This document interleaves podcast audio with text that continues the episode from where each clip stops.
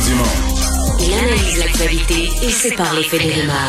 Il n'a qu'une seule parole, celle que vous entendez. Cube Radio.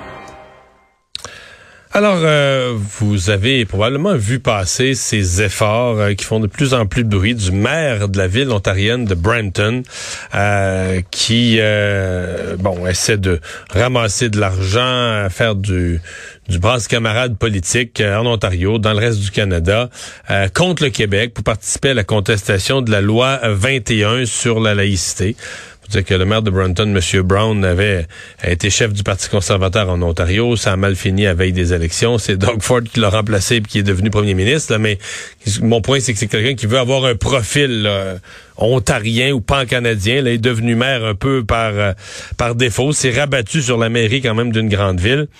Euh, il y a le Bloc québécois qui avait promis de défendre là, sur toutes les tribunes la loi 21 euh, à Ottawa.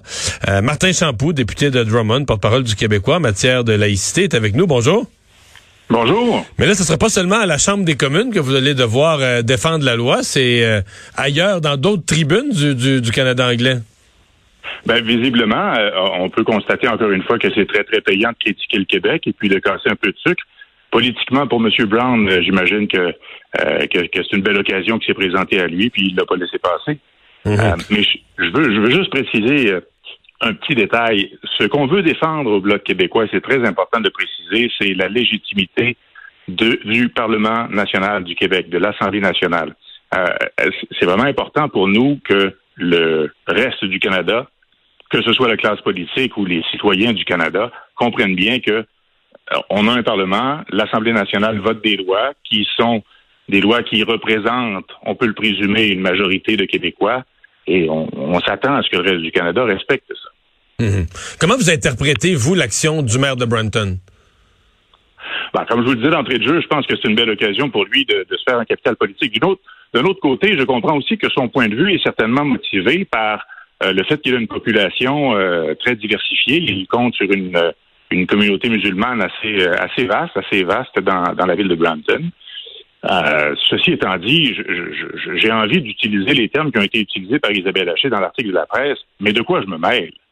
À un moment donné, est-ce qu'on peut s'occuper chacun de son terrain de jeu? Il y, a un, une, il y a une marge entre donner son opinion, ce qui est déjà assez discutable à mon avis, et, mettre en place une espèce de chantier pour récolter 1,9 million de dollars pour contester une loi légitimement adoptée par l'Assemblée nationale du Québec. Je pense que ça devient indécent.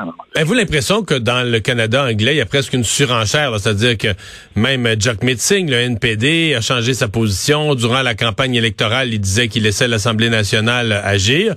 Mais là, euh, on a compris que la, pression était trop forte. Là, on lui disait ça n'a pas de bon sens, tu peux pas maintenir cette position-là. Ce que le Québec fait, c'est épouvantable. Euh, dans les rangs du NPD, on a fini par le convaincre que sa position, euh, il avait, il, avait tenu cette position-là en campagne électorale pour essayer d'avoir des, des appuis au Québec, mais que sa position était pas tenable, trop impopulaire dans le Canada anglais. Ben, c'est un petit peu la même chose qu'on a vu aussi des autres partis fédéraux, des autres partis fédéralistes. Euh, on n'a pas vu Justin Trudeau s'engager à combattre la loi 21 pendant la campagne électorale. Il est beaucoup plus mitigé quand la campagne est terminée. Même chose du côté des conservateurs. Ceci étant dit, je pense que euh, comment je vous dirais bien ça? Euh, il y a une différence de vision. je qualifierais presque ça d'insurmontable entre le multiculturalisme canadien, qui est le principe de protéger les religions contre l'État, et un principe de laïcité de l'État, comme on essaie d'établir ou comme on a mis en place au Québec, qui est plutôt l'inverse, en fait, qui est de protéger l'État contre l'influence des religions. Alors, à partir du moment où on est un adepte de, la notion de multiculturalisme, c'est incompatible avec la notion de la laïcité à la québécoise. Alors, c'est sûr qu'il va y avoir un fossé à peu près insurmontable. Ils sont convaincus que nous avons tort, ils sont convaincus que nous sommes intolérants et que cette loi est discriminatoire. Euh, il n'y a aucune espèce d'ouverture à la discussion. Est-ce que ça interpelle les élus des plus grandes villes du Québec? Parce moment donné, ils se retrouvent aux mêmes tables, ils se retrouvent aux mêmes tables de discussion. Est-ce qu'ils sont interpellés pour... Euh...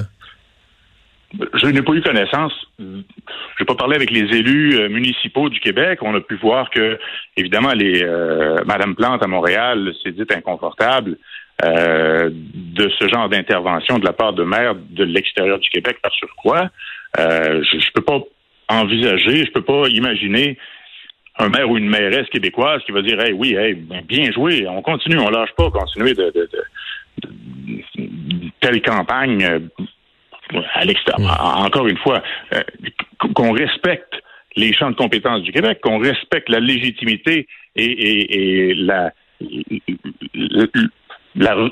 voyons, euh, je cherche mes mots, je suis émotif, excusez-moi, qu'on respecte le fait que l'Assemblée nationale et le Parlement national des Québécois et que c'est là que se décident les lois et que c'est là que se votent les lois et que ce sont nos élus et c'est eux qui nous présentent. Alors, euh, je, m'imagine mal un maire ou une mairesse d'une grande ville québécoise aller applaudir cette action-là de la part d'un maire euh, comme celui de Brampton. Martin Champoux, merci. Au revoir. Un gros merci à vous. Le député bloquiste de Drummond.